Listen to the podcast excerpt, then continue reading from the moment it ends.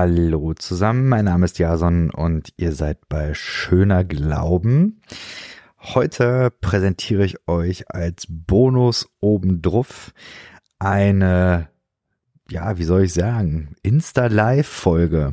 Ich habe vor einiger Zeit mit dem Adrian von The Adrian Reason auf Instagram und dem Lost and Found Podcast eine ja, Live-Veranstaltung gemacht, der ein progressiver Christ und ein Atheist miteinander ins Gespräch gekommen sind.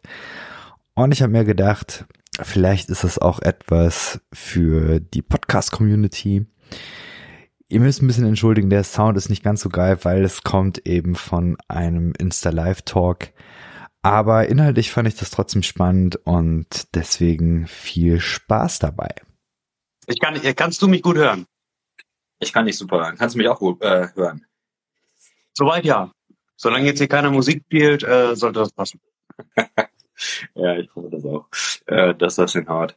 Sehr gut. Ähm, ja, du hast schon eine kleine Fangemeinde, so wie es ausschaut. Hallo, die. Anscheinend. Sehr, sehr cool. nice, nice. Ja, ey, vielen Dank, dass das äh, so spontan geklappt hat. Ja, äh, super. Ach, guck Guck mal, der Abiel ist auch da. Hey, Abi. das ist sehr cool. Ich, äh, ich hatte vor ein paar Jahren hatte ich immer so äh, den, den Anspruch, dass ich meine ganzen Facebook-Freunde mal äh, in Reality äh, treffe. Mittlerweile muss ich mit dem Anspruch ein bisschen runtergehen. Jetzt bin ich gerade dabei zu sagen, okay, ich möchte wenigstens so ein paar Namen von den äh, Menschen, die bei, bei Instagram da äh, geläufig sind, möchte ich so die richtigen Namen mal kennen. So, das äh, soll ja. sein. Das, das, das kenne das kenn ich gut. Viel, viel äh, unangenehmer ist es, wenn ich in die Stadt gehe und dann sehe ich jemanden und kenne den nur von Instagram. Du, du bist doch irgendwie schwarzer Ritter 74 oder so, oder? Ja, genau. Großartig. Ja. Großartig. Ähm, ich weiß nicht. Ähm, hast du irgendwie ein Zeitlimit? Sollen wir irgendwie sagen, äh, eine Stunde gucken wir mal und dann äh, sehen wir, was ähm, passiert? Oder? Ja, können wir gerne so machen. Können wir gerne so machen. Ja? Dann äh, ja, ich das noch. Klingt auch gut. Doch, du machst das ja auch immer meistens so um, die, um eine Stunde rum, wenn ich mir deine anderen ja, ja. live angeguckt habe. Gewohnheitstier, genau. Ja, cool. Ähm, magst du dich mal vorstellen, damit diejenigen, die dich nicht kennen, wissen, äh, wer du bist? Zum Beispiel auch ich. ähm, ja, die, die mich nicht kennen, ich bin der Adrian, ähm, aka The Adrian Reason. Ähm, ich bin 34, ich lebe in Wuppertal, ich habe zwei Kinder, ich bin verheiratet, ich arbeite im Handel und ich interessiere mich sehr für Religion, beziehungsweise bin selber Atheist. Ähm, bin auch Mitglied beim Düsseldorfer Aufklärungsdienst, das ist eine Regionalgruppe der Giordano Bruno Stiftung. Ähm, die, wer sie nicht kennen, setzen sich auch ein für die Säkularisierung Deutschlands. Ähm, das bewegt sich dann mehr auch auf politischer Ebene. Da geht es dann zum Großteil auch um den Einfluss der großen beiden Kirchen äh, und welche die auf Deutschland haben. Ähm, mein Problem ist auch eigentlich gar nicht Gläubige per se, sondern tatsächlich im Großen und Ganzen tatsächlich die Institutionen. Allerdings zieht das natürlich den Glauben irgendwie nach sich und da ist dann halt fraglich, ja, da muss man natürlich da irgendwo auch gucken, ist es rational gedacht und kann man darauf halt zum Beispiel auch ähm, ja, die moralischen Grundlagen einer Gesellschaft überhaupt basieren. Deswegen mache ich das Ganze. Ähm, ja, und abgesehen davon, äh, so viel zu mir, würde ich jetzt mal sagen, ähm, ja, that's it. Und vielleicht für die, die nur wegen mir zu gucken, einmal zu dir, wer bist du? Und auch für mich. Ja, sehr gerne, genau. Also ähm, ich bin Jason ähm, und hier bei Instagram ähm, als äh, schöner Glauben unterwegs. Ähm, das ist ein äh, Podcast eigentlich. Ähm, genau, ich ähm, bin in einer evangelikal-fundamentalistischen Freikirche aufgewachsen. Ähm, ich sage eigentlich eher, dass das so ein Sektending war früher ähm, und habe mich dann aber über Studium und ähm, ja viel Lesen habe ich mich da, ähm, ich würde sagen, weiterentwickelt und habe da neue Positionen ähm, für äh, mich selber dann entwickelt. Ähm, würde mich heute als progressiven Christen ähm, verstehen. Können wir gleich noch, glaube ich, ein bisschen drüber reden, was das genau ist. Ähm, bin jetzt im Moment Teil auch von Glaubensweite. Glaubensweite ist ähm, Mitglied oder ist, ist Teil von einem Aussteigernetzwerk von Menschen, die in fundamentalistischen ähm, ja, Bezügen, Kontexten waren. Und äh, genau, das ist so ein ähm, der der glaubensweite Teil dieses Vereins ist ähm, sozusagen da, um Menschen zu helfen, die jetzt aus dem Fundamentalismus kommen, aber irgendwie noch eine Form von Spiritualität für sich entwickeln wollen. Ähm, da möchten wir unterstützen, sind aber sonst ähm, ja stehen hinter den Zielen ähm, von dem äh, fundamental äh, frei Verein aus diesem Ausstiegsnetzwerk. Genau. Äh, sonst, ich komme aus äh, Offenbach, habe aber tatsächlich auch mit Wuppertal gelebt. Ähm, ah. Und ja, ja, tatsächlich, genau. Okay, cool. Äh, und auch in Düsseldorf. Düsseldorf ist so äh, meine Wahlheimat gewesen und jetzt, äh, genau, Offenbach arbeite als Lehrer ähm, für Deutsch und Geschichte an der staatlichen Schule. Genau, bin jetzt nicht mehr Teil einer Freikirche, so mache jetzt eben mehr so glaubensweite Gedöns. Genau. Ähm, das vielleicht mal als Einstieg. Ähm, der, ähm, der Plan für heute wäre so ein bisschen, ähm, weiß nicht, das, äh, vielleicht kannst du und, und ich dann auch so ein paar Minuten mal eben nehmen, um zu sagen, was ist so deine Weltsicht? Ähm, so, dass wir da schon mal so ein bisschen ähm, gucken, wo ähm, stehen wir da jeweils. Ähm, dann glaube ich, du hast ein paar Fragen vorbereitet, ich habe ein paar Fragen vorbereitet. Und dann äh, gucken wir mal, wo uns das Gespräch so hinbringt. Und ähm, genau. So für mich vielleicht noch ein Satz, äh, warum, warum ich das super spannend finde. Ich selber ähm, bin viel mit eher evangelikalen, teilweise fundamentalistischen Menschen im Gespräch und ähm, weniger mit atheistisch gesinnten Menschen. Ähm, ich kenne zwar viele, die, die so unterwegs sind, bei uns im Freikirchen-Netzwerk, äh, im Aussteigernetzwerk, würde ich sagen, sind wahrscheinlich die meisten heute atheistisch unterwegs. Aber da gibt es eben wenig ähm, Diskussionsstoff, äh, so wie ich das wahrnehme. Es gibt, glaube ich, andere, die, äh, die sehen das anders, aber ich, ähm, ich für meinen Teil habe da wenig ähm, Diskussionsstoff und finde es jetzt aber mal spannend zu sagen, okay, das, was ich aber eigentlich sehr selten gemacht habe, ist mal abzuklopfen, wo gibt es eigentlich Gemeinsamkeiten und äh, Unterschiede. Das wäre für mich so ähm, der äh, Punkt. Genau. Ähm, vielleicht nochmal äh, vorab, Philipp Müller, ähm, sagt dir wahrscheinlich auch was? Ich habe ja, der, äh, auch per, per YouTube mal äh, gesehen, wollte ja eigentlich auch mal für den Podcast anfragen, äh, hat aber ähm, aus terminlichen Gründen da nicht hingehauen. Ähm, der ist extrem witzig gewesen, fand ich. Von äh, einen guten Typ. Kennst du ihn persönlich ja. oder? Ähm? Äh, getroffen habe ich ihn noch nicht. Äh, der ist ja auch Mitglied in der Giordano Bruno Stiftung. Der ja. lebt in Berlin, ist jetzt Vorsitzender vom Zentralrat der Konfessionsfreien geworden. Und äh, ja, ich, ich hoffe, dass ich ihn jetzt bei Celebrating Descent äh, im August treffe. Das ist äh, so eine Ex-Muslim-Veranstaltung in Köln.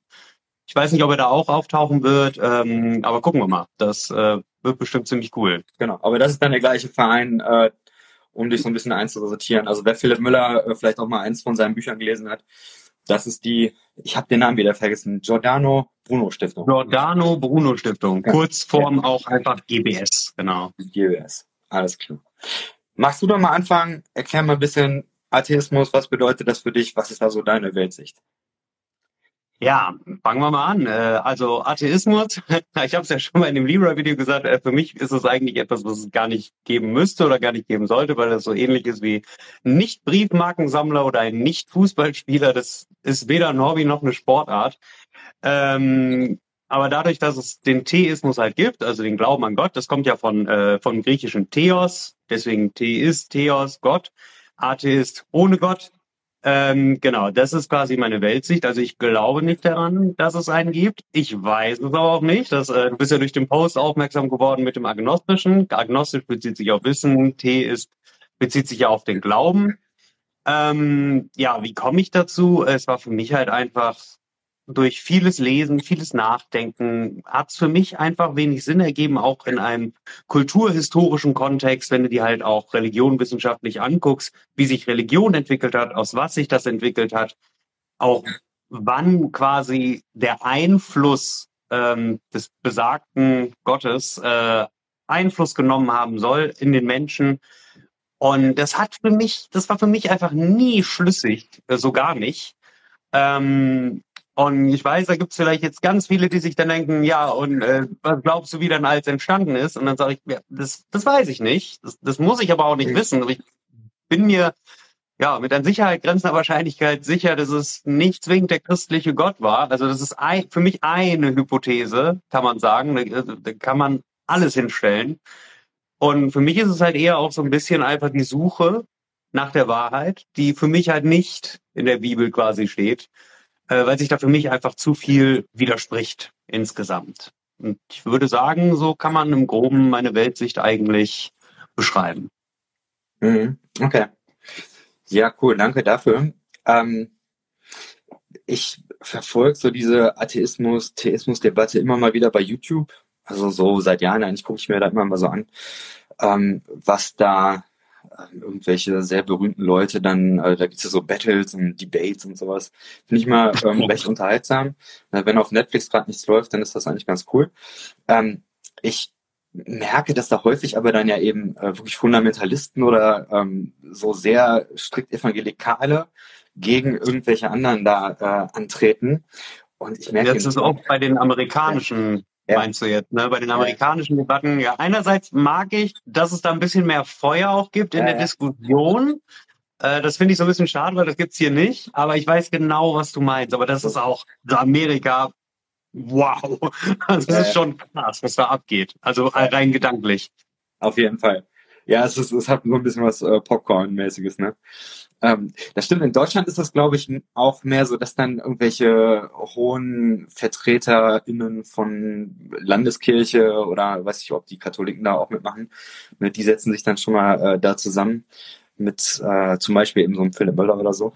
Genau, da geht es noch mal anders zu wahrscheinlich. Ähm, ich für mich habe aber gemerkt, das sind eigentlich nicht so meine Themen weil ich merke, da, ähm, da wird häufig mit Dingen äh, oder über Dinge geredet, ähm, die auf meine Bubble so nicht zutreffen. Also ähm, eben progressive Christinnen.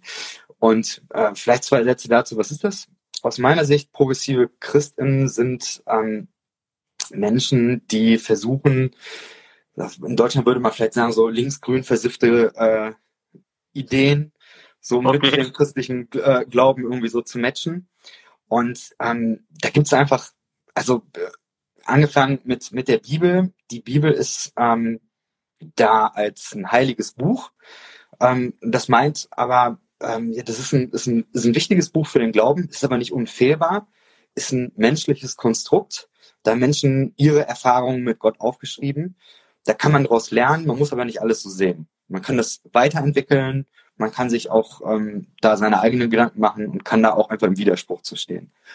Ähm, progressive Christen ähm, findet man wahrscheinlich auf dem äh, CSD, die äh, setzen sich für LGBTQ ein, glauben nicht an der Hölle, ähm, so verschiedene Dinge sind wahrscheinlich feministisch unterwegs, ähm, finden Fridays for Future ganz cool und äh, unterstützen sich da. So das, das vielleicht so grob die Ecke. Ähm, und ich würde eben sagen, ähm, für mich gehören da noch ein paar andere Dinge zu, zum Beispiel eben auch, ähm, dass man kein Theist ist. Also ich würde mich als Posttheisten nennen, im theologischen Fachbegriff wäre Panentheismus. Und damit ist eben gemeint, ich glaube nicht, dass es irgendwo im Himmel ein, ein Wesen gibt, wo auch immer dieser Himmel sein soll, ähm, mit übermenschlichen Kräften, was alles hier kontrolliert und ähm, von Zeit zu Zeit hier vielleicht eingreift und irgendwelche Wunder tut oder sowas. Sondern für mich ist ähm, Gott ein, ähm, also wenn man es personal versteht, ist es für mich eine Personifikation.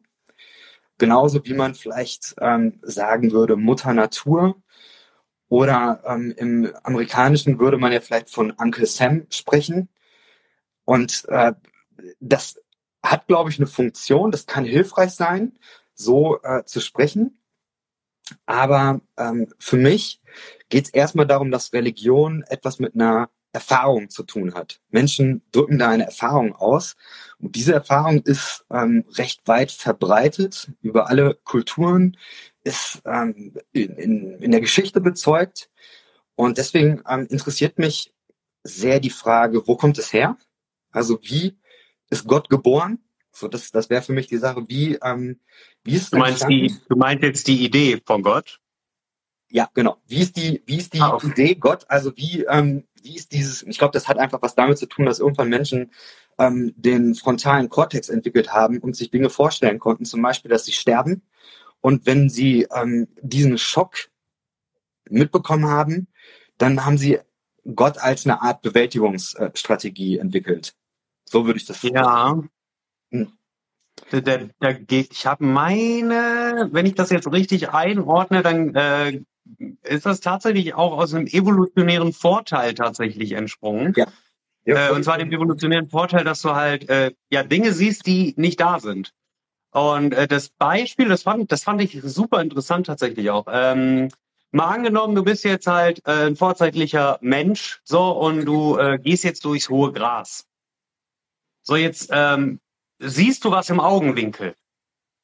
So jetzt, also das sind so zwei Möglichkeiten. Die eine ist, du guckst mal genauer, wie in so einem schlechten Horrorfilm, wirst gefressen, möglicherweise, oder aber du gibst richtig Fersengeld und haust halt ab, ob da was ist oder nicht.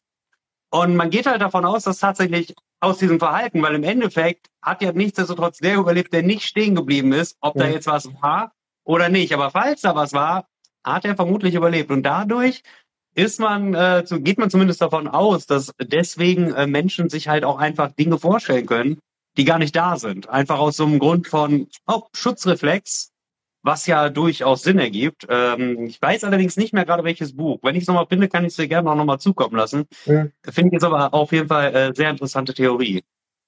Ja, ähm, die ist auch nicht unbedingt von Christinnen jetzt entwickelt worden. Es ist, ich glaube, ähm, Carl Gustav Jung.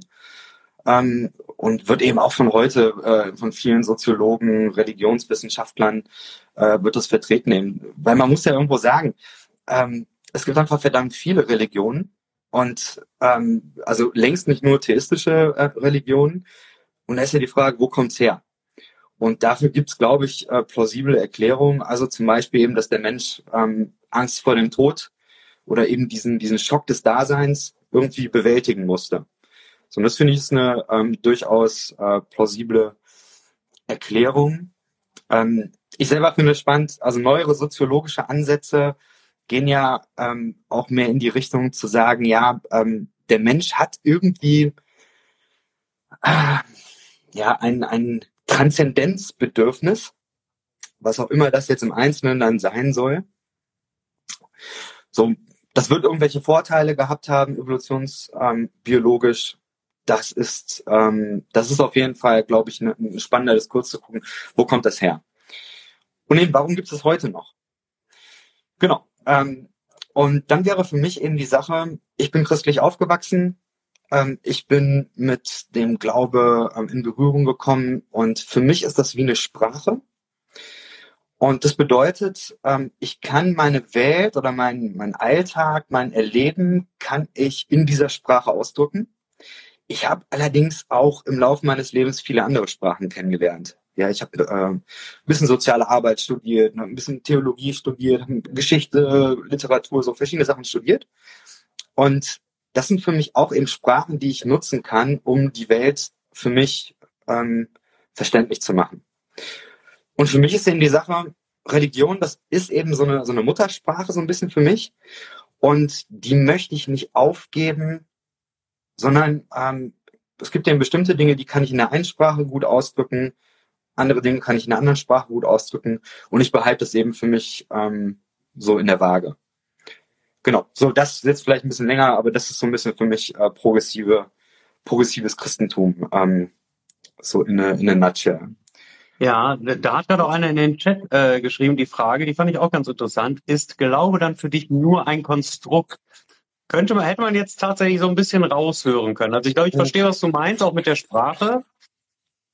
Aber das finde ich ist äh, eine schöne Frage, tatsächlich. Mhm. Ich würde sagen, ähm, ich komme aus dem Fundamentalismus und im Fundamentalismus, da hat man sehr krass dieses absolute Wahrheiten. Ja, da hast du, es ist ähm, so und nur so und alles andere ist falsch. Du hast Schwarz- und Weiß-Denken und keine Nuancen und, und auch kein, ähm, ich weiß es nicht genau oder mal sehen, vielleicht weiß ich es irgendwann mal. Und durch diese Prägung ähm, bin ich ein bisschen empfindlich äh, für, für solche Denkfiguren. Und deswegen für mich heute versuche ich andere Denkfiguren zu haben. Ähm, das Wort vielleicht ist für mich sehr wichtig. So, und deswegen, ähm, ich bin, ich auf der, also ich versuche mich zu hüten vor Aussagen, wo ich sage, ähm, der Glaube ist nur ein Konstrukt. Ich würde sagen, ja, das ist ein Konstrukt auf jeden Fall. Wie viel da mehr hinter ist, mal sehen. Vielleicht äh, werde ich in zehn Jahren da mehr zu wissen. Ich lasse das für mich offen. Also Dinge offen halten, das ist für mich ähm, sehr, sehr wichtig. Ähm, so ist, ähm, also nehmen wir zum Beispiel dieses religiöse Gefühl. Das haben sehr, sehr viele.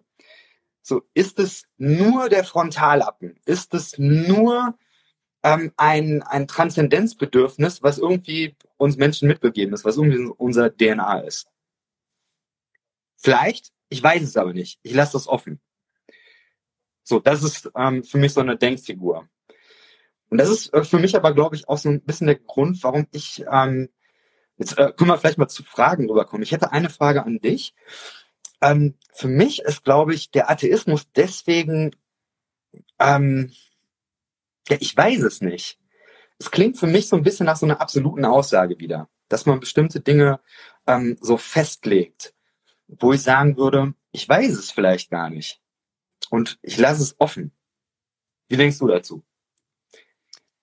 Ähm, ich würde nicht zwingend sagen, dass der Atheismus einen Absolutheitsanspruch hat, weil ich finde, es ist halt auch ein ganz schwieriges Label, weil es, hat, es gibt ja keine Lobby. Ne? Also äh, ich finde halt, wenn du sagst, du bist Christ, so es gibt Christen mannigfaltig, also in allen möglichen äh, Konfessionen zum Beispiel. Es gibt auch verschiedene Atheisten, aber das, das Ding ist, dass es einfach im Endeffekt eigentlich, das sagt nicht mehr oder weniger für mich aus, als dass ich sage, ja, ich, ich, ich glaube nicht. So, das mhm. ist eigentlich für mich so alles. Ähm, Absolutheitsanspruch sehe ich da eigentlich nicht zwingend. Ich glaube, dafür muss man immer tiefer gehen tatsächlich und mal gucken, weil äh, du kannst ja zum Beispiel äh, auch Atheist sein, glaubst aber an Globuli. So, weil das eine hat jetzt nichts mit dem anderen halt zu tun. Ich halte das für eine weirde Kombi, aber das gibt's. Ähm, von daher also ich, da ist kein Absolutheitsanspruch. Also äh, nur weil du Atheist bist, wie gesagt, das, das sagt nichts über den Rest von dir aus. Du kannst trotzdem andere dämliche Sachen eventuell dafür glauben, die äh, ja eigentlich noch leichter zu widerlegen sind vielleicht als jetzt ein Gott, meiner Meinung nach. Aber ja, also für mich ist es nicht kein, hat es keinen Absolutheitsanspruch. Ne? Also wie gesagt, also ich äh, lass mich da auf lange Sicht wahrscheinlich auch nicht mehr überzeugen vom Gegenteil, aber das muss jeder, glaube ich, für sich selbst auch so ein bisschen äh, quasi sagen, weil, wie gesagt, durch das Agnostische kann ich es nicht absolut machen. Äh, dadurch auch der Post. Ich mag da sehr gerne, ähm, was auf der Buskampagne stand.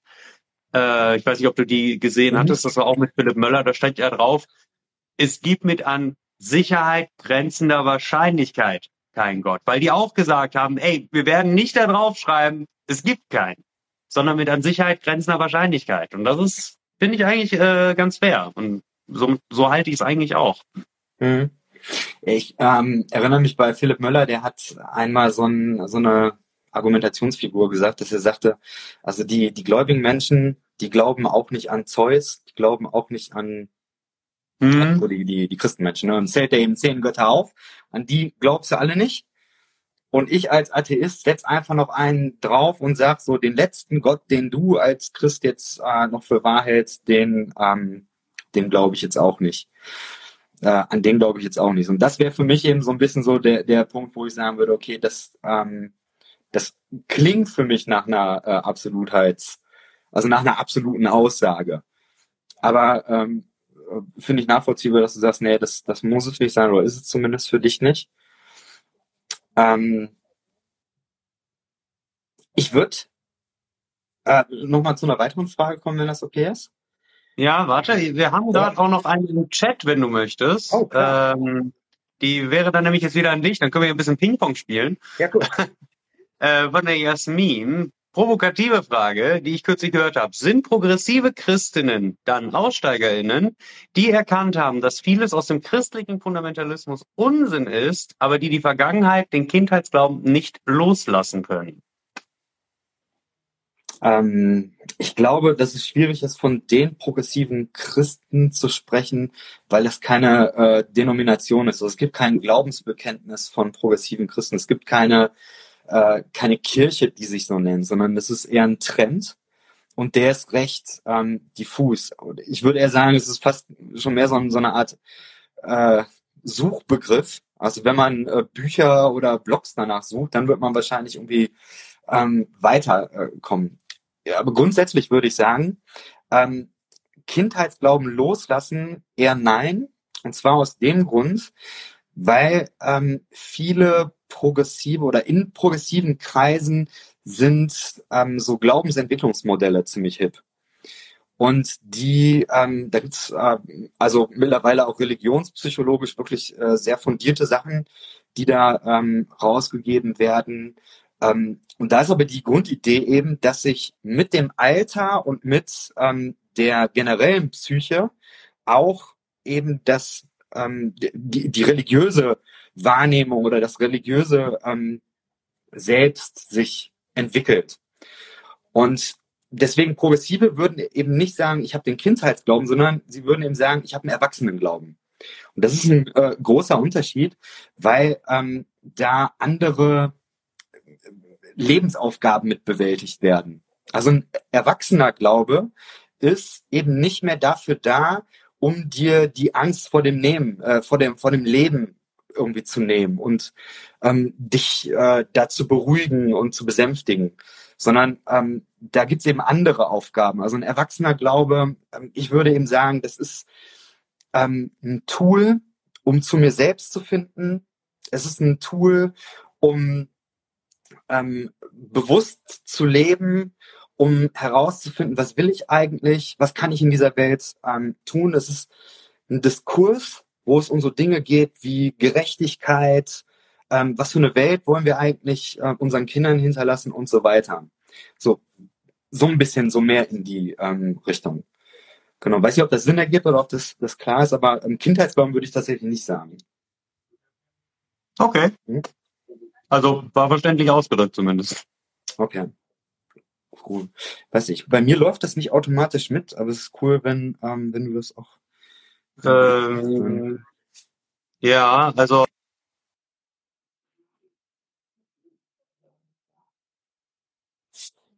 da. Genau, die äh, fromme Heretikerin, die Sarah schreibt ja. gerade, ähm, das hat viel mit Dekonstruktion zu tun. Genau. Also sprich genauso, wie man eben bestimmte Kindheitsvorstellungen, die man hat. Ja, mein, mein Kleiner, der hatte im Kindergarten immer so ein Cape und er dachte eben, wenn er das aufhat, kann ihm nichts passieren. Das ist für seine Kindheits-, Kindergartenstufe ist das okay, aber ist eben gut, wenn man da rauswächst. Und genauso ähm, dieses Herauswachsen, dieses, äh, okay, dieses Cape bringt nichts, das, äh, das ist eben Dekonstruktion und eine Krise, eine Glaubenskrise, wenn man so will, aber es führt eben zu einer höheren, erwachseneren ähm, Spiritualität. So ist zumindest so ein bisschen die Theorie. Genau, ja. Ich hätte noch eine Frage. Ähm, ja. Säkularisierungsthese. Ich weiß nicht, wie du äh, dazu stehst. Ich meine, dass ähm, ich ähm, beim Talk mit dem Leroy ein bisschen was dazu gehört hatte, dass du da ein bisschen was zu gesagt hast. Ähm, mhm. So nach dem Motto, wenn es Religion nicht gäbe, dann wären wir in der Welt besser dran, so ungefähr. Ähm, ja. Ja, ich weiß, welche, ich weiß, welche Stelle du auch meinst. Ja. Es war immer die Säkularisierung und bei der anderen, äh, ich weiß nicht mehr, ob es ein schlechter Schnitt war, aber da habe ich auf jeden Fall etwas gesagt, was man so auch nicht stehen lassen kann. Ähm, da habe ich auch noch einen Freund darauf hingewiesen. Ich glaube, da habe ich irgendwie gesagt, ohne Religion gäbe es ja gar keine Gründe, sich die Köpfe einzuschlagen. Das ist natürlich vollkommener Käse. Also der Mensch ist sehr kreativ im Gründe finden, um sich gegenseitig die Köpfe einzuschlagen. Also keine Ahnung, wenn es Religion nicht gäbe, dann hätten wir ja nichtsdestotrotz immer noch, äh, sei es jetzt Rassismus, ähm, eine ungerechte Reichtumsverteilung und ja, ne, also das wird's als immer noch geben. Das war ähm, entweder, also es ist ja auch, also ich habe mich da nicht darauf vorbereitet auf dieses Gespräch und äh, wie das halt am Ende geschnitten wurde, habe ich auch keinen Einfluss drauf gehabt. Ja. Und das war ja auch alles aus dem Stegreif. Wir hatten auch keine der Themen im Voraus und ich glaube, da ist, ist irgendwas mit mir durchgegangen. Ähm, ich glaube schon, wir wären ohne Religion besser dran, wenn ich mich jetzt natürlich wirklich nur darauf beschränke, was Negatives mit der Religion zum Beispiel zu verbinden ist. Ähm, also ich meine, wenn du jetzt zum Beispiel mal ganz weit zurückgehst, quasi zum Ursprung des Christentums, wenn du dir da Griechenland und Rom anguckst, muss man halt schon zugeben, dass sie ganz schön weit waren. Also ich sage jetzt mal einfach, was die Politik anging, ähm, was auch den Fortschritt anging, was zum Beispiel Kanalbauten unterirdisch äh, anging. Also das war ja Wahnsinn. Die waren da ja wirklich technisch auf einem ganz krassen Ding. Guckst du aber jetzt im 15. Jahrhundert des Mitteleuropa, dann siehst du da Leute, die in ihrer eigenen Scheiße sich rumgesuhlt äh, haben und quasi Leute verbrannt haben, weil sie rote Haare hatten, weil das sind Hexen. Also da musst du dich halt schon fragen. Ne? Also um Gottes Willen, wie man so schön sagt, äh, im Rom und Griechenland äh, war bestimmt nicht alles cool. Die hatten ja auch Todesstrafe, dann gab's den Circus Maximus und was weiß ich nicht alles. Ähm, aber jetzt stell dir mal vor, das Christentum hätte, hm, ich sag mal, nicht interveniert. Nicht diese ganzen Bibliotheken verbrannt und so weiter und so weiter und so weiter. Wo wir dann heute stehen könnten. Also das, das finde ich zum Beispiel super interessant. Und da denke ich mir dann so, hm, ich weiß nicht, also Religion ist irgendwie nicht so geil. Hat halt auch genug Kriege so ausgelöst. Und wenn ich so ans dunkle Mittelalter denke, das schiebe ich schon sehr den Christen halt in die Schuhe, muss ich halt sagen. Ich meine, die haben nach bestem Wissen und Gewissen gehandelt, gehe ich jetzt einfach mal von aus. Aber ich sage jetzt mal, für den Fortschritt des Menschen war es nicht förderlich. Mhm. Also ich glaube, das wären ja jetzt Fragen, die mit äh, Geschichtswissenschaft äh, zu klären wären. Also ich hätte da, glaube ich, als äh, aus äh, historischer Sicht hätte ich ein paar Nachfragen. Ja, mhm. ähm, weil ich glaube, dass ähm, man kann, glaube ich, ähm, im Mittelalter und in der Antike und so weiter kann man sehr, sehr viel an der Kirche kritisieren. Ähm, das auf jeden Fall, da wäre ich auch immer dabei. Ähm, inwiefern man das jetzt aber nicht monokausal, sondern mit, was weiß ich, da hat es die Völkerwanderung gegeben und dann hat man irgendwann Karl den Großen, der kann nicht lesen und sitzt aber in Aachen auf dem Dom und äh, solche Sachen. Also das sind natürlich alles, ähm, das sind äh, Dinge, die, die viele Ursachen haben. Aber ich glaube, Definitiv, ja. Hm, ich glaube, da, da liegen wir wahrscheinlich auch nicht weit auseinander. Das müsste man sich hier, das ist eine spannende äh, Frage für ein äh, Geschichtsproseminar oder Hauptseminar, wie auch immer. Ähm, aber falls, falls du mal richtig viel Zeit haben solltest, ähm, es gibt von Karl-Heinz Deschner die Kriminalgeschichte des Christentums. Das ist zehn Bände, das ist ungefähr so, so, so breit. Mhm. Äh, und also sehr, sehr krass, auch mit sehr vielen Quellenverweisen. Äh, könnte ich als Geschichtslehrer vielleicht auch ein bisschen interessieren. Kann ich echt nur ans Herz legen. Also es ist krass detailliert, was da so äh, teilweise vorkommt. Ich lese das selber immer wieder gern. Ich schaff's auch nicht, die Dinge am Stück zu lesen. Das ist halt ähm, schon ein Klotz ohne Bilder, so ein Buch halt. Und ja, also sehr geil. Sehr, sehr interessant auch, was da dann teilweise halt auch so hochkommt. Also er hatte auch, er ist sein Lebenswerk tatsächlich. Ich glaube, der hat da 20 Jahre oder so dran geschrieben und recherchiert. Das ist äh, heftig. Also kann ich nur empfehlen, falls du mal da Interesse haben solltest. Ähm, Jetzt fällt mir aber ein, du wolltest eigentlich noch was zur Säkularisierung wissen. Oder genau. ging es nur um den Satz, den ich da gesagt also habe? Die Säkularisierungsthese sagt ja, ähm, wenn Gesellschaften bestimmte Probleme in den Griff kriegen, also sowas wie Bildung oder soziale Ungleichheit, ähm, so wenn die grundsätzlich moderner sind und die Menschen ein besseres Leben haben, aufgeklärter sind, dann spielt Religion keine Rolle und oder zunehmend keine Rolle und stirbt einfach aus.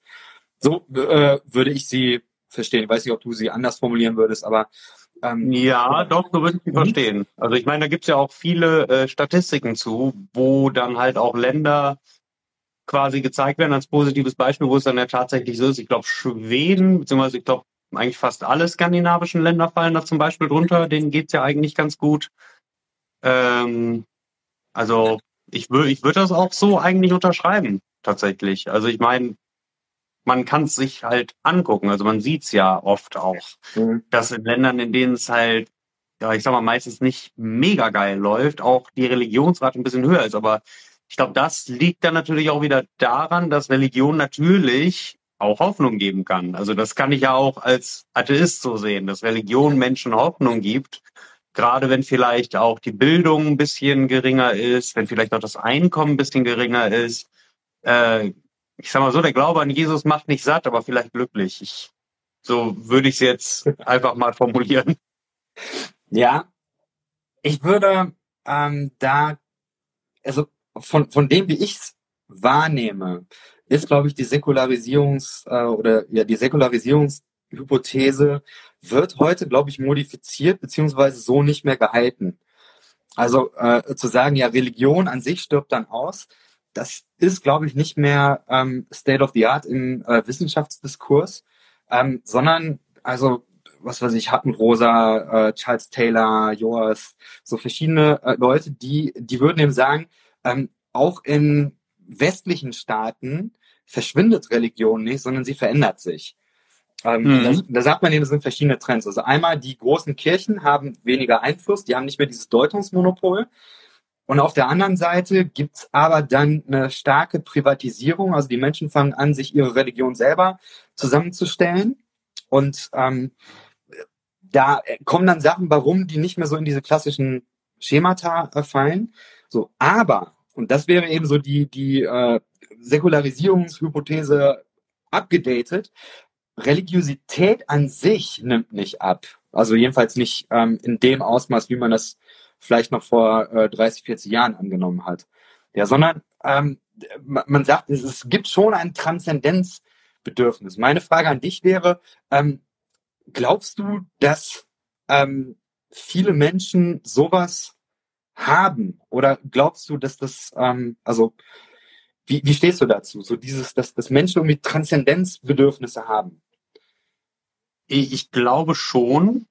Ähm, ich sag mal, es gibt ja ganz viele Menschen, die, ähm, das habe ich ja gerade schon gesagt, wie zum Beispiel der Atheist, der an Globuli glaubt.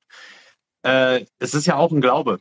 Hm. Das, also egal was man, ich weiß jetzt nicht, wie du dazu stehst, äh, ob du das mal tiefer angeguckt hast, aber wenn du dir halt anschaust, wie das erfunden wurde, wie das hergestellt wird, dann darf man da, also das ist sehr ähnlich. Du vertraust darauf, dass es funktioniert. Ne? Also mehr passiert da nicht. Und auch ganz viele äh, wenden sich ja als Ersatz zu, wenn die jetzt beispielsweise nicht mehr evangelisch oder christlich sind, da hast du ja ganz schön, dass sie spirituell werden. Und dann kommt auf, auf einmal gibt's Kristalle und Pendel oder Astrologie.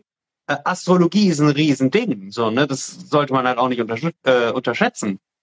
Also, und da denke ich mir halt auch, kannst du das alles angucken, du kannst das auch alles durchlesen, aber Ne, es ist, es ist in meinen Augen, ähm, ist das wahrscheinlich genau das, wovon du sprichst, dieses Bedürfnis nach Transzendenz.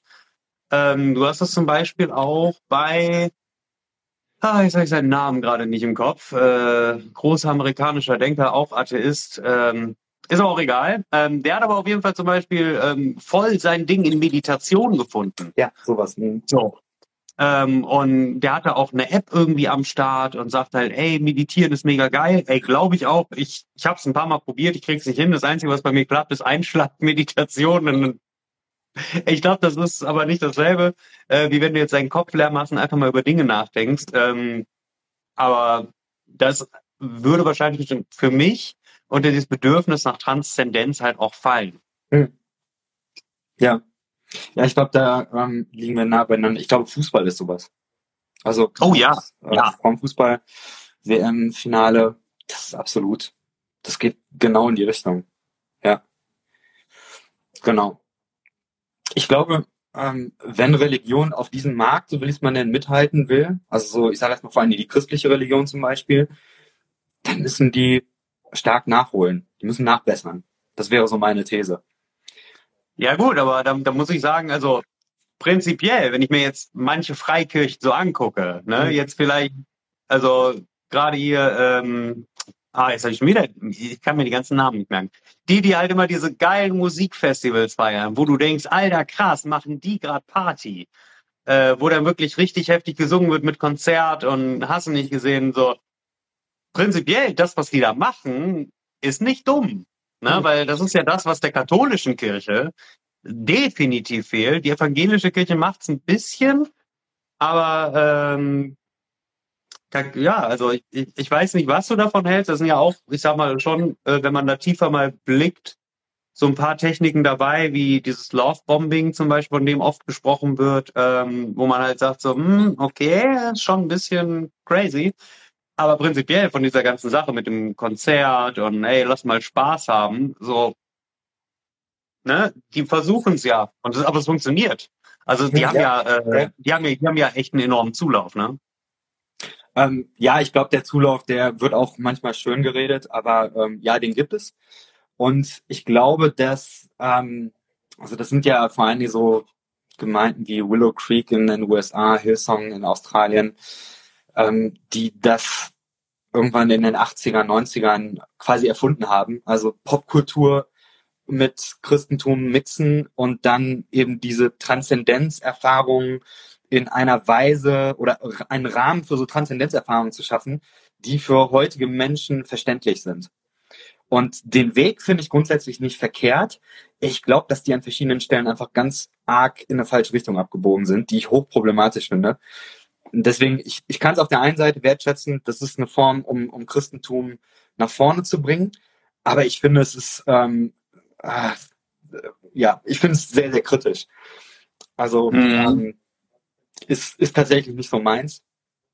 Zu stark instrumentalisiert, zu ähm, manipulativ anfällig für, ähm, also eigentlich, ich würde ganz krass sagen, ich glaube, dass diese neue Worship-Bewegung unterm Strich für mich eine, ein Instrument ist, damit Menschen in ihrem Kinderglauben ähm, gefangen gehalten werden. Und das finde ich ist, ist ein ähm, schwieriges Ding. Und ich glaube, wenn Religion, also ich wünschte mir, dass Religion, die christliche Religion vor allen Dingen es schafft, mit freiheitlichen, aufgeklärten Werten zu arbeiten. Und dann müssen diese ganzen Machtdynamiken müssen sehr stark durchdacht werden. Und da muss ähm, in, in der Hinsicht muss Religion auch auf ähm, Augenhöhe mit der Zeit sein. Der machtsensibel, ähm, Geschlechtergerechtigkeit, ähm, dann äh, Geschlechtergerechtigkeit auch auf Geschlechter, die jenseits von Männlein und Weiblein sind.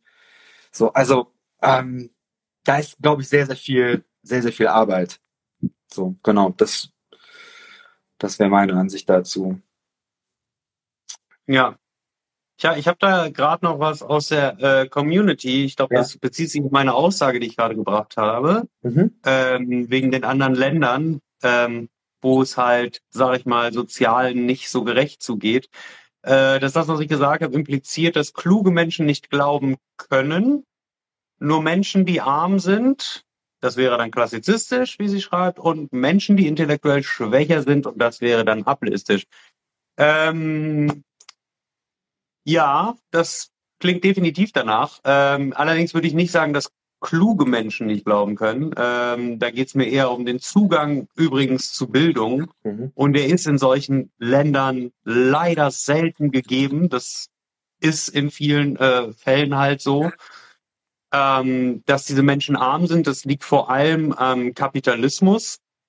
Das muss man halt auch einfach benennen. Ähm, ich sage jetzt nicht, dass die gläubig sind, weil die arm sind, aber wie ich halt gerade sagte, es ist halt nun mal so, Religion stiftet halt auch Hoffnung unter anderem. Das äh, muss man unterm Strich einfach, glaube ich, auch so sagen. Ähm, ich finde ich finde das jetzt nicht, meinte das nicht abwertend, um es mal einfach so auszudrücken, weil äh, ich würde jetzt nicht sagen, ha, du bist arm und dumm, deswegen glaubst du, so, das ist ja Quatsch. Also du kannst natürlich auch arm und äh, kognitiv herausgefordert sein und trotzdem glauben. Du kannst auch schlau sein und trotzdem glauben. Ähm, ich glaube, der Apologetik-Channel, äh, der macht ja auch immer ganz viel und die haben irgendwie auch einen äh, Biophysiker in ihren Reihen, der andauernd über die Schöpfung redet. Also äh, Klugheit und Religion schließt sich keinesfalls aus, definitiv nicht. Ähm, ja, also so viel nur mal kurz dazu. Also das ist nicht ähm, meine Weltanschauung, dass ich denke, äh, nur ähm, Leute, die kognitiv herausgefordert sind oder kein Geld haben, glauben an Gott. Also das auf gar keinen Fall. Ich hatte es jetzt auch so verstanden, dass du das mehr deskriptiv meinst. Also in äh, Ländern des globalen Südens, ähm, die ja eben auch finanziell nochmal anders dastehen, dass da ähm, äh, Religion nochmal boomt. Und äh, während das in den westlichen Ländern äh, ja eben sich anders darstellt, also eben nicht mehr so stark an den Weltreligionen, also dass die ihre Deutungshoheit verlieren. So, ähm, das wäre jetzt meine äh, Begriffe, aber so ein bisschen in die Richtung. Ja, aber ich glaube mhm. trotzdem äh, ein wichtiger Hinweis. Ähm, genau. Hast du noch eine Frage? Sonst würde ich dir noch eine hinterher schießen. Ähm, ja, doch. Äh, ich hätte eine tatsächlich. Äh, ich meine, äh, ich finde ja dieses Progressive tatsächlich auch äh, ziemlich cool. Also das ist etwas, äh, wo ich mal so sage, da kann man mit arbeiten. ähm, aber ähm, du nimmst ja jetzt zum Beispiel äh, für viele Dinge im Christentum nimmst du dir ja so ein bisschen die Grundlage. Aber woraus beziehst du dich denn dann darauf, dass du dich als Christ verstehst? Hm. Finde ich eine hervorragende Frage. Ähm, ich würde sagen, dass die Tradition, wo ich herkomme, also das ist, äh, das ist eben das Christentum. Und über diese Geschichte, die Geschichte des Christentums, ähm, daher beziehe ich meine Identität als, ähm, als Christ. Ähm, ich würde aber sagen, der Unterschied ist ganz klar, ich ähm, sehe einmal die, also ich schaue mit einer historisch-kritischen Brille auf die christliche Geschichte. Ich bin Geschichtslehrer, ich kann diese Brille nicht mehr abnehmen und will die auch nicht abnehmen. Und deswegen würde ich sagen, das Christentum, die christliche Religion hat sich schon immer entwickelt, hat sich immer weiterentwickelt, angepasst, ist äh, immer schon divers gewesen, ist, ähm, ist immer schon auch äh, von Macht äh, geprägt worden. Also Menschen, die eben die größere Armee hatten, die konnten am Ende auch durchsetzen, was da steht und was da äh, gültig ist. Und äh, diejenigen, die rote Haare hatten und die Frauen waren und so weiter, hatten hin und wieder oder deutlich zu oft dann eben ähm, ja mit ihrem Leben bezahlt. So, also das sehe ich. Und deswegen würde ich aber eben auch sagen, dass ich äh, das Recht und die Pflicht habe, als Christ diese Religion weiterzuentwickeln. Und da ähm, komme ich dann eben hin, dass ich, dass ich sage, es gibt eine Kontinuität und eine Diskontinuität zum, äh, zum Christentum. Und für mich passt es aber, weil ich glaube, dass man ähm, mit der Bibel sehr viel progressiv, also als Progressiver kann ich mit der Bibel sehr viel anfangen. Ich muss eben nicht erklären, warum es scheiße ist, dass, äh, was weiß ich, in der Bibel Sklaverei drin steht und dass Homosexuelle äh, dass die äh, diskriminiert werden. Sage ich, ja, ist so, steht da drin, finde ich scheiße, müssen wir heute anders machen, aus den und den Gründen. Ja, da habe ich völlige Freiheit zu, das geht. Ich kann mir aber sozusagen die Rosinen rauspicken und ich glaube, dass da genug Rosinen drin sind, ähm, wo ich sagen würde, ich habe Spaß, da weiterzumachen. Ja. Ja. So würde ich das sehen. Die Herausforderung ist, glaube ich, ähm, die, die Grundstory so zu erzählen, dass sie äh, Sinn ergibt. Weil die, ähm, konservativ traditionell orthodoxe Lesart, die ist schwierig. Ja, also zu sagen, ähm, äh, wir sind eigentlich hier, damit wir uns für Jesus entscheiden und glauben und dann werden wir in den Himmel kommen und werden nicht in der Hölle landen. Und alle, die das nicht tun, die äh, landen in der Hölle. Das ist eine schwierige Story. Und ich glaube, dass man die Story aber neu erzählen kann und dass ähm, Progressiven es da Leute gibt, die das wunderbar machen wo man eben sagt, ja, das, das sind Metaphern. Also ähm, es geht darum, nicht in den Himmel zu kommen, sondern Himmel auf die Erde zu bringen. Und Hölle ist ein sehr starkes Wort für Dinge, die auf dieser Erde schieflaufen. Und da ist, ähm, ist eben die Einladung, also der christliche Glaube, ich verstehe, Gott ist für mich nichts anderes als der Ruf, der an uns Menschen ergeht, diese Welt zu einem besseren Ort zu machen. So, That's it. Uh, in a nutshell. Klingt schön. Danke, ja. ich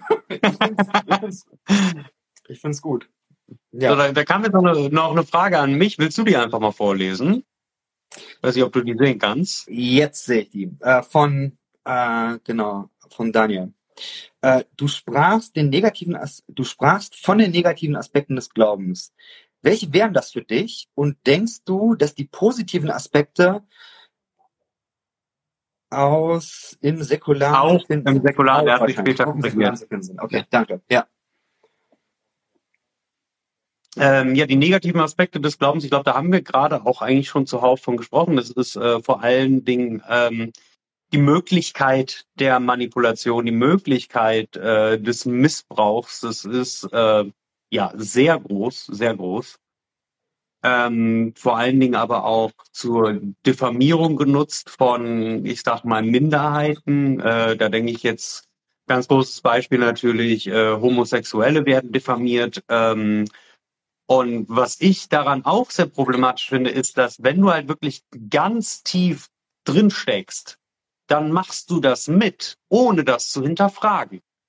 Also da plappert dann, da wird schnell nachgeplappert, da wird gar nicht weiter drüber nachgedacht. Und das finde ich dann halt schon schade, weil das doch schon, je, je nachdem, wie fundamental du halt drin steckst, deinen Denkprozess enorm einschränkt.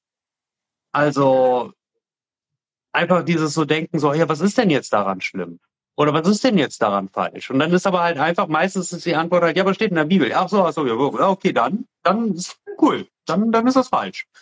Ähm, das sind für mich so die negativen Aspekte definitiv, äh, dass da halt eine ganz komische Gruppendynamik entsteht. Ist jetzt nicht so, als gäbe es nicht Gruppendynamik auch in äh, anderen äh, Bereichen. Das sieht man ja immer wieder weiß ich nicht, du hast eine Gruppe Jungs, einer von denen macht Stress, die anderen gesellen sich hinter ihm, so, das ist, das geht halt ganz schnell. Das geht jetzt natürlich nicht nur in der Religion, aber in der Religion ist es halt so krass groß. Das ist nicht eine Gruppe von fünf Jungs, die auf einmal komplett frei dreht, sondern das ist halt einfach eine ganze Gemeinde, wie man so schön sagt, die dann halt eventuell sich auf einen einzigen anderen Menschen, nur weil er anders ist, stürzt und das kann halt äh, auch ganz bitterböse enden, sage ich jetzt mal so. Ich meine, es gibt da ja ganz viele ähm, Homosexuelle, die sich zum Beispiel auch selbst umbringen und ähm, ja, manche Christen drehen das dann halt so, ja, der war depressiv und hat sich umgebracht, weil er homosexuell war. Und ich habe mir nein, hm. das hat er nicht gemacht. Das hat er gemacht, weil ihr den einfach in so eine Ecke gestellt habt und gesagt habt, Homo, Homo, Homo, du bist falsch. Alter, da würde ich mich auch irgendwann umbringen. So, das, und, und dieses Drehen, also dieses Tatsachen verdrehen, diese Denkweise, hey, ich habe alles richtig gemacht, das ist für mich dieser negative Aspekt von Glauben, dass du was Falsches machst und denkst, es wäre richtig. Mhm. Ähm, ja, also ich würde einmal das sagen. Und dann war ja noch die Frage mit den positiven Aspekten, die auch im Säkularen zu finden sind. Ähm, ja, also ich, ich sag mal, das ist, äh, ist jetzt die Frage, was man selbst wie ich gerade gesagt habe, als positiv empfindet natürlich. Ähm, Im Säkularen geht's ja eigentlich mehr um die Trennung an sich, beziehungsweise um eine normative Gleichheit des Menschen, dass halt, sage ich mal, die Privilegien, die Religionen erfahren, dass die teilweise einfach nicht sein dürfen. Also wir reden hier nicht davon, dass wir jetzt die Religionsfreiheit einschränken. Also sobald das Land sage ich mal, versucht, Christen davon abzuhalten, ihre Religion auszuüben, stehe ich auf Seite der Christen. So, ne? Davon mal ab. Also die dürfen natürlich ihren Glauben ausnehmen, das sollen die auch machen. Ähm, aber wie gesagt, also in der Säkularisierung, da geht's wie gesagt, eigentlich nur um den Punkt, diese normative Gleichheit halt einfach zu schaffen, dass halt niemand irgendwelche Privilegien aufgrund seines Geschlechts, seiner Sexualität oder seiner Religion halt hat, sondern dass wir halt alle gleich behandelt werden. Ähm, ich glaube, das, worauf er vielleicht hinaus wollte, war, äh, ich weiß nicht, ob er sich vielleicht eigentlich auf Moralanschauung ähm, bezog mit der Frage, also welche positiven Aspekte im Säkularen. Kann das sein? Das ist mal meine Frage. Genau. Ähm, kann er ja sonst gleich in den Chat schreiben. Ich glaube, der ist immer ein bisschen zeitversetzt für uns. Mhm, ähm, ich auch. Ja, genau. Also da, wie gesagt, Säkularisierung ist, äh, wie gesagt, meiner Meinung nach nur der Prozess der Trennung äh, und hat jetzt selbst, glaube ich, nicht direkt ähm, ja eine moralische Grundlage.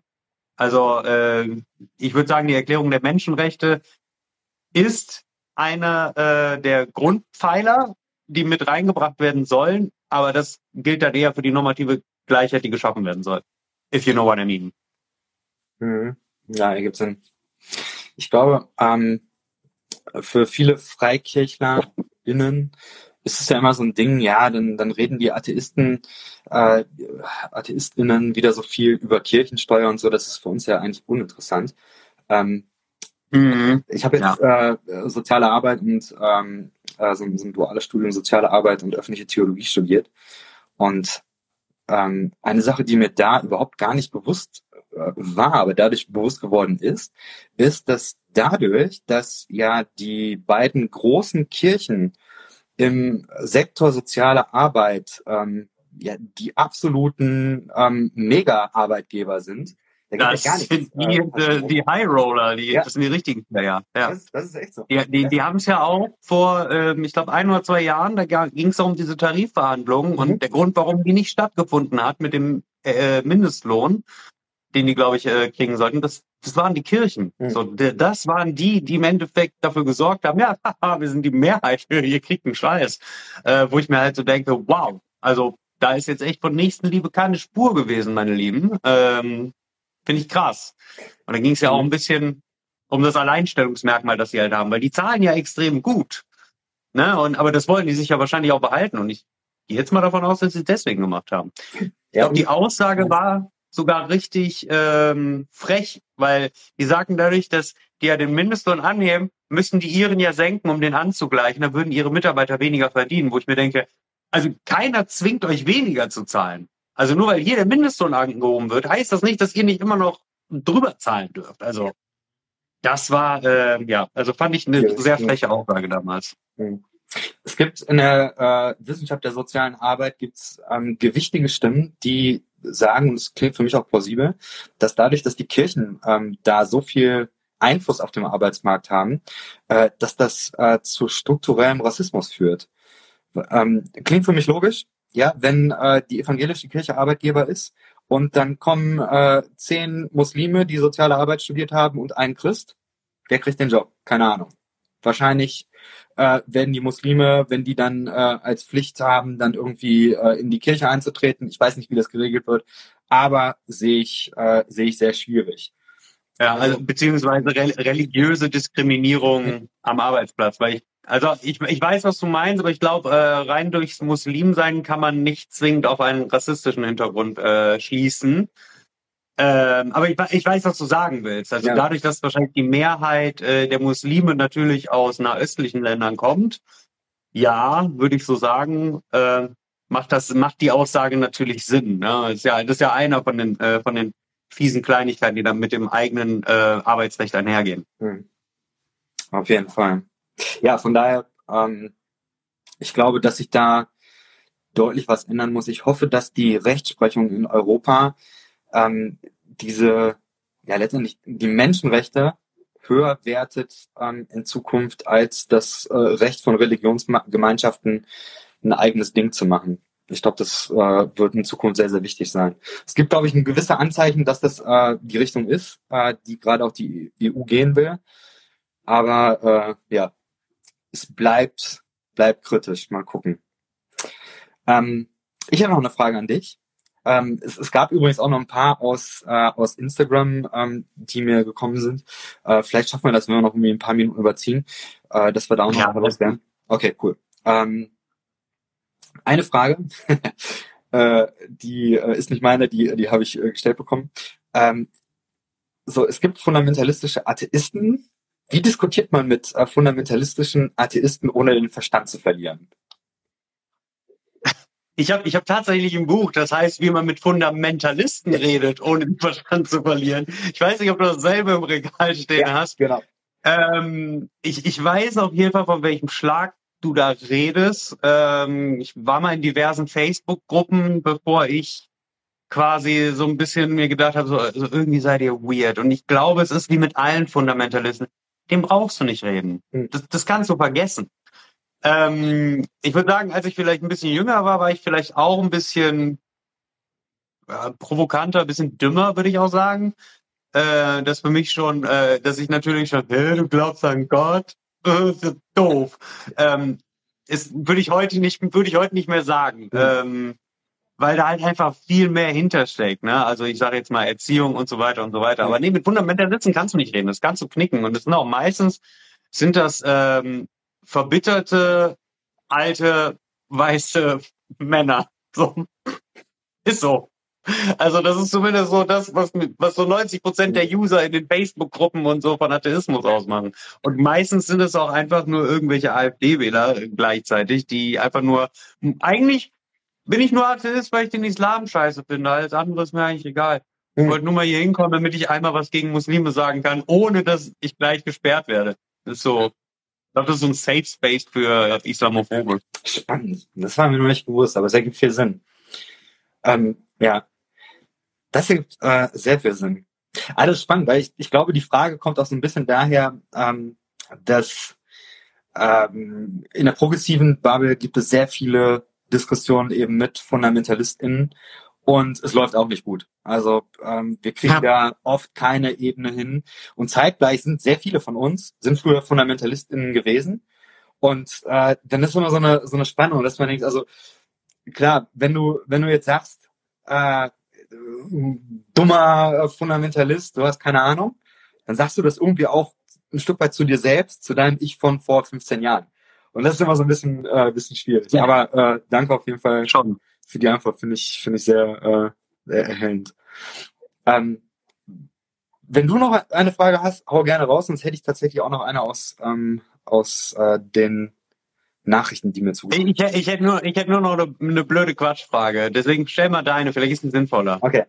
Ähm, und zwar ähm, kam eine Frage, die äh, lautet, wie denn christlicher Glaube aussehen müsste, damit Atheisten ihn nicht so doof finden. Privat. Das ist, also das ist eigentlich, würde ich sagen, ähm, privat, nicht dogmatisch und nicht missionarisch für andere. Also das ist im Endeffekt, hm. also das ist im Endeffekt dieses so, äh, die, die Freiheit, deine Faust zu schwingen, endet vor der Nase des anderen. Mhm. So, das, das ist für mich das einzige Ding. Ähm, ich habe das ja zum Beispiel auch äh, gesagt äh, in einem Interview mit Leroy, da ging es ja um den Karfreitag, da dürfte man ja nicht tanzen und so. Da hat ja noch einer geschrieben, oh Mensch, du kannst nur 364 Tage im Jahr tanzen, warum muss es der sein?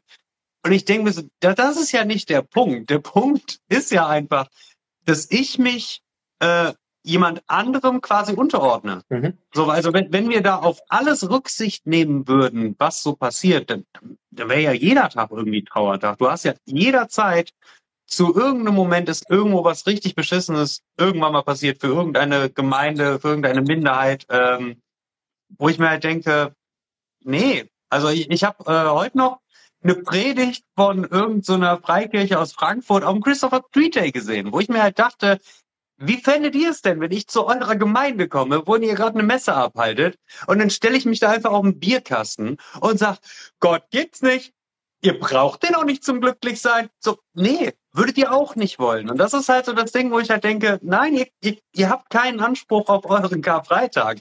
Den könnt ihr bei euch privat ausleben, easy peasy. Und dann muss ich auch den Respekt davor haben, nicht an dem Tag vielleicht bei euch zu klingeln, um mit einer Partytrompete äh, vor der Tür zu stehen. Mhm. Wie gesagt, also ja. solange, also Religion ist für, sollte für mich Privatsache sein und damit wäre es für mich erledigt, ehrlich gesagt. Mhm. Ich glaube nicht, dass ich da ähm, mitgehe. Ich glaube, ich würde mitgehen bei solchen Sachen wie äh, äh Karfreitag tanzen. Ja, das kannst du machen. Das, das ist äh, da soll sich, also das, das verstehe ich auch nicht. Also was, warum soll Kirche oder Religion da irgendwelchen Leuten äh, Regeln machen? Übrigens, übrigens, Fun Fact: Es gibt eine riesige Liste mit Filmen, die an dem Tag nicht im Fernsehen gezeigt werden dürfen. Unter anderem Mr. Bean und so Sachen. Das ist eine, super lustige Liste. Das ist eine super lustige Liste, muss man sich unbedingt mal angucken. Also es gibt da noch mehr. Das ist ein richtiger Volkstrauertag. Da darf gar keiner lachen. Ja. ich glaube, das was ähm, also es gibt im Moment einen äh, Podcast, der ähm, der ist jetzt mehr oder weniger abgeschlossen, aber der ist in meiner Bibel sehr gehypt worden, nennt sich äh, Das Wort und das Fleisch. Das ist von einem äh, Theologieprofessor ähm, aus Marburg, Thorsten Dietz, großartiger Mann. Ähm, der hat so ein bisschen über die ähm, evangelikale Szene der letzten 30 Jahre ungefähr hat der äh, geforscht und das eben in einem Podcast verarbeitet. Eine Sache, die er rausgebracht hat, ist, äh, im christlichen Fundamentalismus hat sich was geändert. Früher waren die privat Und dann haben die äh, eine knallharte politische Agenda durchgezogen, die jetzt mit Trump eben ähm, am Höhepunkt ist in den USA. Und äh, wir sehen ja gerade, was da passiert. Finde ich hochgradig kritisch, finde ich ähm, richtig schwierig, möchte ich nicht. Ähm, da würde ich also mitgehen. Äh, ich glaube aber auf der anderen Seite, Kirche mischt sich ein und ähm, äh, baut dieses oder, oder äh, schickt jedenfalls dieses Sea-Watch 3 ins Meer und macht äh, da mobil. Da ist, glaube ich, Kirche ein wichtiger Player. Finde ich wichtig, sollen sie machen. Das ist, das ist eben, das ist so, wo ich denke, ja, ähm, ich habe es für mich noch nicht gelöst. Ich verstehe deinen Punkt und würde sagen, ja, ähm, diese Sachen will ich auch nicht. Aber auf der mhm. anderen Seite denke ich, Kirche hat eben auch ähm, ein mega Potenzial, weil es einfach so viele Menschen ähm, für eine gute Sache ähm, mitnehmen könnte. Und, äh, und ich finde wahrscheinlich auch die Trennung zwischen privat und öffentlich finde ich extrem schwierig. Ähm, also siehe Internet. Ich glaube, äh, dieses, dieses rein privat, ich weiß gar nicht, gibt es heute noch so? Schwierig, ich weiß es nicht. Aber finde ich einen, einen spannenden äh, mhm. Aspekt, muss noch mal mehr drüber nachdenken. Weiß nicht, ob du noch mal reagieren drauf äh, möchtest, was du sagen möchtest. Äh, also mit der, mit der Sea-Watch zum Beispiel, da muss ich zum Beispiel sagen, also äh, der Grund, warum jemand anderen geholfen wird, ist, ist mir ehrlich gesagt egal. Ich finde es mhm. schön, wenn Menschen sich helfen. Das ist eine super Sache. Und die Motivation, die dahinter steckt, die ist mir erstmal egal. Äh, da muss ich zum Beispiel auch sagen, da habe ich höchsten Respekt vor dem Abiel, äh, mein Gesprächspartner aus dem Nero-Video, dass der zum Beispiel in die Philippinen reist und so. Das finde ich mega. Mhm. So, dass er da hinreist, dass der Menschen hilft. Ähm, für mich ist eher so die Sache, äh, das darf halt nicht an irgendwas gebunden sein. Ich glaube, ist es bei den meisten tatsächlich auch nicht. Aber sobald da was Missionarisches mit dabei ist, finde ich es schwierig. Ich, ich habe es heute noch in Köln gesehen. Ähm, war eine Gruppe von vier Jugendlichen mit einem Bollerwagen unterwegs, mit einem christlichen Bollerwagen. Mhm. Ähm, und die haben dann quasi Obdachlosen noch ein bisschen Essen gegeben. Aber da war halt immer wieder irgendwie ein Jesus-Sticker dabei, irgendwie sowas, irgendwie noch eine Einladung, irgendwie komm noch mal vorbei.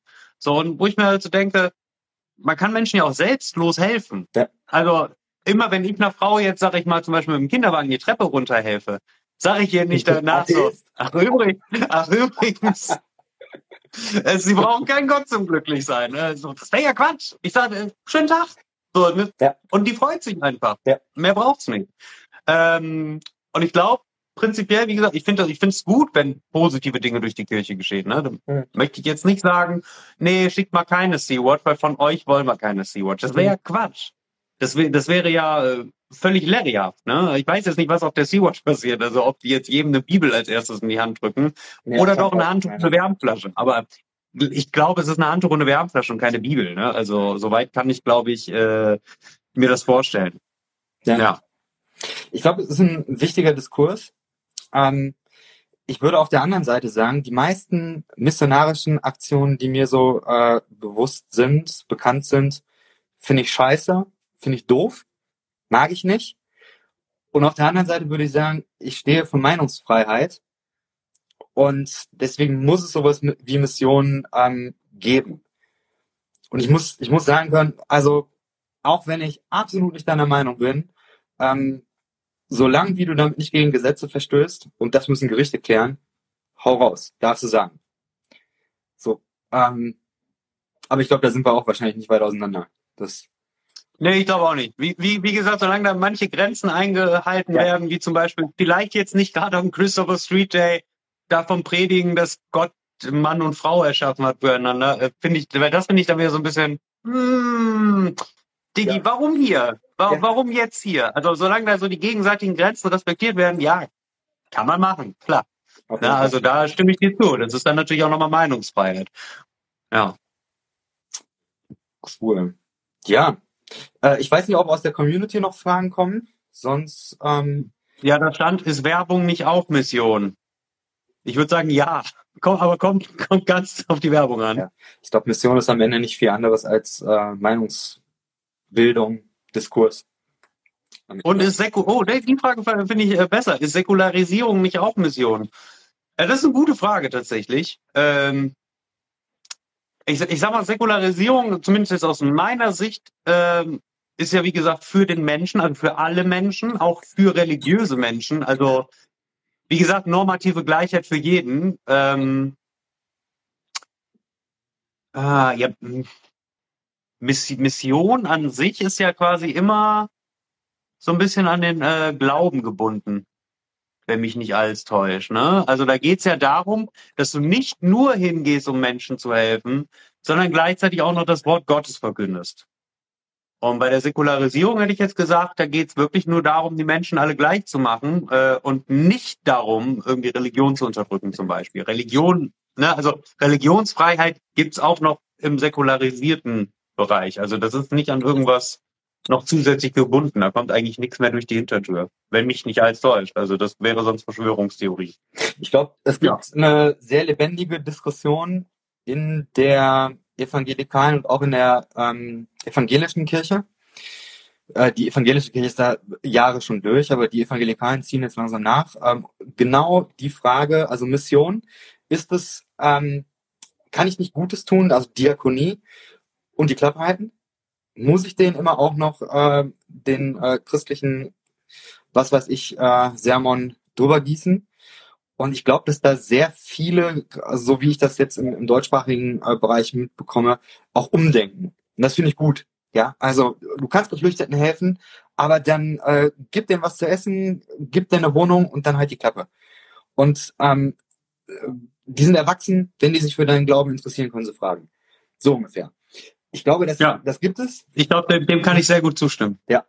Ich glaube, das ähm, ist aber nicht Konsens. Ich glaube, dass es äh, dass es da äh, durchaus geteilte Meinungen gibt und ja, ich würde mir wünschen, also man kann ja, wie soll ich sagen, ja, es ist wichtig, dass man Meinungsfreiheit hat, dass man Dinge sagen kann, aber doch nicht Menschen, die gerade am Ertrinken sind. Meine Güte. Ja. Ey. Ja. Ja. Genau. Aber da, ähm, genau, glaube ich, sind wir auch. Ich eine letzte Frage. Was, was würdest du sagen? Was, was glaubst du? Was, äh, was sind für dich Dinge, die, ähm, wo wir keinen Common Ground haben? Atheisten, progressive Christen. Machst du da was aus? Ähm, ja, also ich nehme halt eigentlich nichts aus der Bibel, auch nicht die guten Sachen. Ne? Mhm. Also ich glaube, äh, die Bibel an sich, die, die trennt uns definitiv als ähm, moralische Grundlage. Da bin ich, wie gesagt, ich, ich weiß, du pickst dir die Rosinen raus, hast ja schon gesagt. Du hast gesagt, da gibt's auch noch ganz viele Rosinen. Das äh, klingt auf jeden Fall auch cool. Aber mir fehlen da halt auch einige Aspekte. Einige Aspekte, die du halt nicht innerhalb der Bibel findest, die aber heute extrem relevant sind. Und ich glaube, ich, ich halte es da dann doch eher mit äh, Kunst, Kultur und Philosophie und vor allen Dingen halt äh, beobachten mhm. von Dingen, die passieren und die dann halt interpretieren und daraus dann halt seine Schlüsse zu ziehen. Also ähm, für mich gibt's da halt gar nichts Metaphysisches. Ne? Also mhm. ich habe ja auch bei Nero gesagt, hm, ähm, für mich hat das ja alles keinen Sinn, also mhm. keinen tieferen Sinn. Ich glaube nicht, dass wir aus irgendeinem Grund hier sind. Für, für mich persönlich halt, ne? Aber das heißt ja nicht, dass das jetzt doof ist, was wir hier machen, oder dass das sinnlos ist. Ich glaube halt nur, wir sind halt hier, weil, ups, ist halt so, ne? Ist halt passiert. So, äh, ähm, ich meine jetzt aber auch nicht mit dem Fingerschnippen, sondern halt langer Ablauf von Dingen, wenn ich jetzt an Evolution und so weiter und so weiter denke, möchte ich jetzt auch gar nicht tiefer drauf eingehen, aber ich glaube, das hat keinen Grund, das ist ein Zufall. Wir, wir, wir hätten auch Eichhörnchen sein können. Ja. Äh, Menschen, Menscheneichhörnchen, Entschuldigung, statt Menschenaffen. Ach, es gibt so verschiedene äh, Star Wars Figuren, wo ich dachte, also in die Richtung hätte es doch auch gehen können. Ja. Tja. Ja, wa warum haben wir nicht irgendwie Flügel? Das wäre doch mega cool. Ja. Aber nein, wir haben diese doofen Arme und die wachsen nicht mal nach. Die wachsen noch nicht Mensch. Nee. Gut. Ja, macht's deutlich. Ja. Alright, ja, aber war ein cooles Gespräch, Dave. Auf Definitiv. Hat mir sehr viel Spaß gemacht, Digga. Ähm, War cool. Ble bleib auf jeden Fall so. Ich finde find die äh, Gedanken, wie du sie hast, das sind auf jeden Fall cool. Vielen Dank. Und ähm, ja, wie soll ich sagen?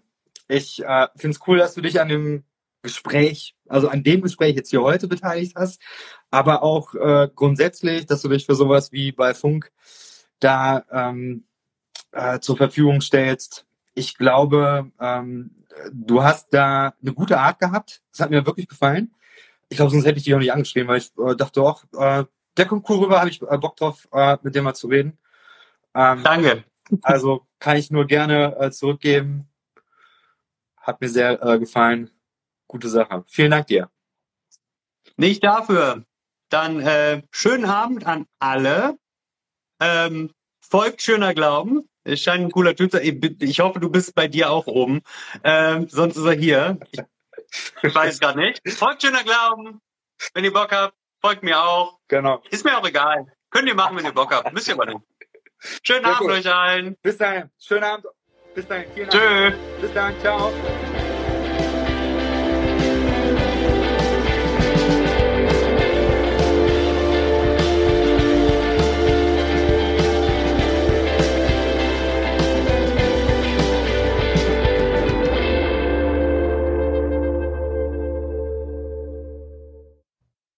Dieser Podcast ist Teil des Ruach Jetzt Netzwerks.